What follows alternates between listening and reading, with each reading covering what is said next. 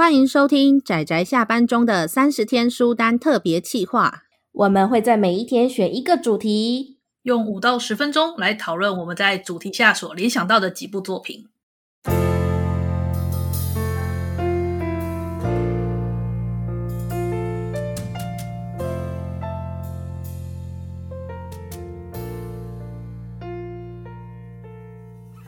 各位听友，大家好，今天是三十天书单的第二十一天，我是阿直，我是大酸梅，我是布姑。我们今天的主题是你看了最多次的作品。当当当，其实这个题对我来讲还蛮简单的耶。真的吗？对啊，啊，对我也是。真的吗？这是一个客观的东西，非常非常非常客观。真的，我是非我，我是非常非常主观啦，因为我我我应该是这样讲好了。我看作品的习性就是，假设如果我这阵子很迷这部作品，那么我就会那一阵子一直看。那过了之后呢，我就会放下。所以要我说会一直不断的一直看的作品，其实好吧，阿直我只会看一些百合的同人本。可是你没有把它定位到一本，你是很多本，对不对？对，我我也是有特别喜欢的剧本，但也一样老样子，就是对，嗯，难以出口。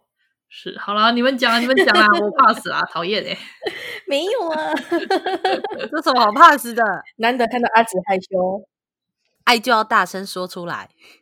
那换你的爱吧，酸梅。哦，好，哎，这样讲的我也有点害羞。好啦，我没有，我没有，我没有很害羞，但是呃，我要讲的应该是可能。听友们不会想到的，就是有一位台湾漫画家的一部作品，叫做《丽人满》。那这是由台湾漫画家游归秀那时候画的作品。我当初等他等他出版，真是等了好久。他大概六年才出完，才出完三本吧，才三本。然后对，然后但是最我最主要会翻很多次的原因，是因为这本。他这本漫画，它基本上是搞笑的少女漫画，那它完全的切中我的笑点，它几乎连那种你知道那种旁边可能会有一个配角在旁边吐槽的那种小小小小的文字，都完全都是我的笑点。我最后我是大概这一这样子三本这样，我全部一整就是全部这样从头到尾看下来的次数，可能不止五十次。那就是中间个别看的次次数可能就更多，但是这是中间散落在就是中间可能差不多七八年之间所看的所看的那个次数全部加起来，但是因为它很好，很容易阅读，嗯、然后再加上因为我看到最后我很熟，嗯、所以这样算我不知道算不算很准，但是基本上应该四五十次应该是不会少。那特别的段落就更多，就是我只是看到酸梅提这个的时候，我真的还蛮惊讶的。因为它算是台湾早期的少女漫画，我也很惊讶会挑丽人蛮。虽然我知道这一部啦，但是我也很惊讶酸梅是居然是最常翻的是这一部。对，哎、欸，可是因为其实应该是说，其实后来这几年我比较几乎比较少翻它了。但是因为它在我求学时间，真的几乎就是放在我的床头，然后我可以随时看的那种程度。你感受到了心灵的，就是彼此的呼唤，这样。对，就是因为我觉得很好笑啊，超舒压。我就说了，因为他几乎每一每一页，因为他每一页都会有一些他自己的笑点，每一页哦，然后都偏偏都是我的笑点，所以就像就是为什么布姑会选这一部，我相信也是同样的道理嘛。嗯，那布姑是选什么？我选那个月刊少女野崎同学，月刊少女野崎，嗯，好，野崎君，好，我知道了。干嘛？没没没啊，我觉得这部也很可爱啊，我也很喜欢。我从他一开始连载的时候就已经发现他，然后我就开始看，然后就像那个酸梅讲的，真的是随时他，他就属于那种你放在床头，然后你随时拿起来看，每一页都有笑点，很好笑。然后有时候兴致来了，从头到尾看一遍，然后会笑到不行的那一种。可可是我跟你们澄清一下，我之前曾经有我那个非圈外，就是圈外的朋友，就是非圈内的，他跟我说推荐几部好笑的搞笑漫画吧，我就想说这部不错啊，就推给他。就对方说他其实搞不太懂里面的笑点，你们注意到了吗？其实他的梗是比较偏宅系，宅系就是我们圈内的。没错，我觉得那个梗完全戳中我的心诶。然后当然 CP 非常可爱也是，然后那个梗我就就是觉得就是只有很了解的人才才有办法玩的这个梗。对，因为我们平常因为这部实在是太过热门，所以我们平常的节目可能没有办法好好的就是介绍或推荐这部作品。但我要告诉大家，这部真的超级好看，对我来说，对布姑来说，嗯，我同意。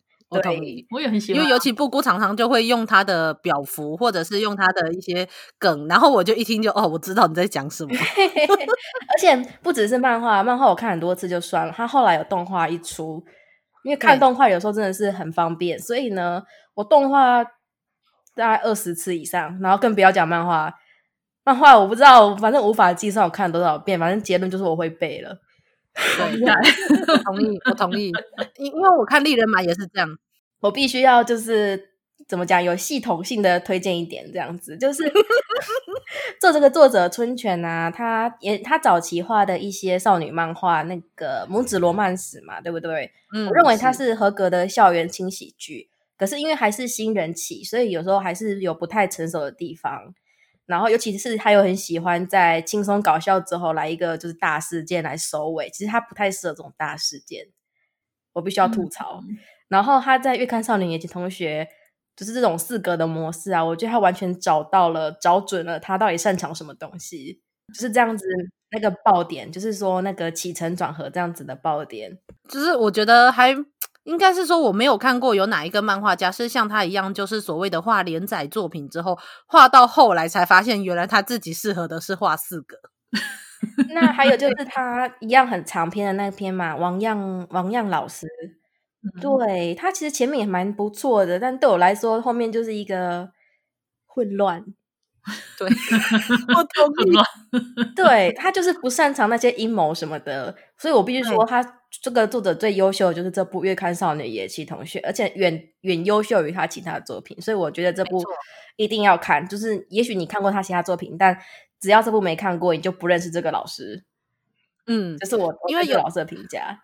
对，我觉得他最厉害的是，他除了是我们一次看一页是四格以外，他同时就是一页四格有起承转合。他另外是这一整画里面，他可能大概会有十页到十二十几页左右。那他在这个十几页之中，又会做一些起承转合，甚至到最后就是你出单行本的时候，嗯，然后前后呼应。